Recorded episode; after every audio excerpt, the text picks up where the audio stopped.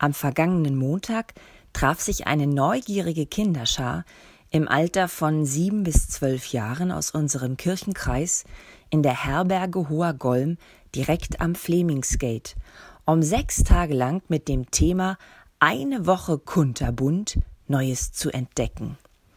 Bunt zusammengewürfelt war nicht nur unsere Gruppe. Wir kamen aus Basdorf, Berlin und Bernau, Eberswalde, Klosterfelde und Wandlitz, aus Schönow, Zepernick und Zülsdorf. Bunt und verschieden waren auch unsere Vorstellungen und Interessen, wie wir gut miteinander auskommen können. Manch eine Teilnehmerin musste mehr Geduld aufbringen, als sie gewohnt war, und Kompromisse eingehen. Andere mussten über ihren Schatten springen und wieder andere sich mutig auf Unvorhergesehenes einlassen. Es wurde deutlich, dass in bunter Vielfalt miteinander zu leben viel Offenheit von jeder und jedem Einzelnen braucht.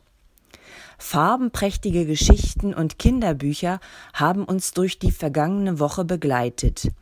Mit ihnen bearbeiteten wir Themen wie Diversität, Zusammenleben unterschiedlicher Generationen, voneinander lernen, Andersartigkeit erleben, Ausgrenzung, Vorurteile und Rollenbilder.